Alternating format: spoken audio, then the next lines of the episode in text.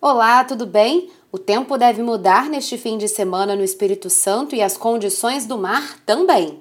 No sábado, as ondas ficam entre meio e um metro de altura, com ondulação de leste pela manhã, passando para sul no decorrer do dia. O vento sopra de nordeste de manhã e passa para sudeste à tarde. No domingo, as ondas permanecem com até um metro de altura e a ondulação de sul.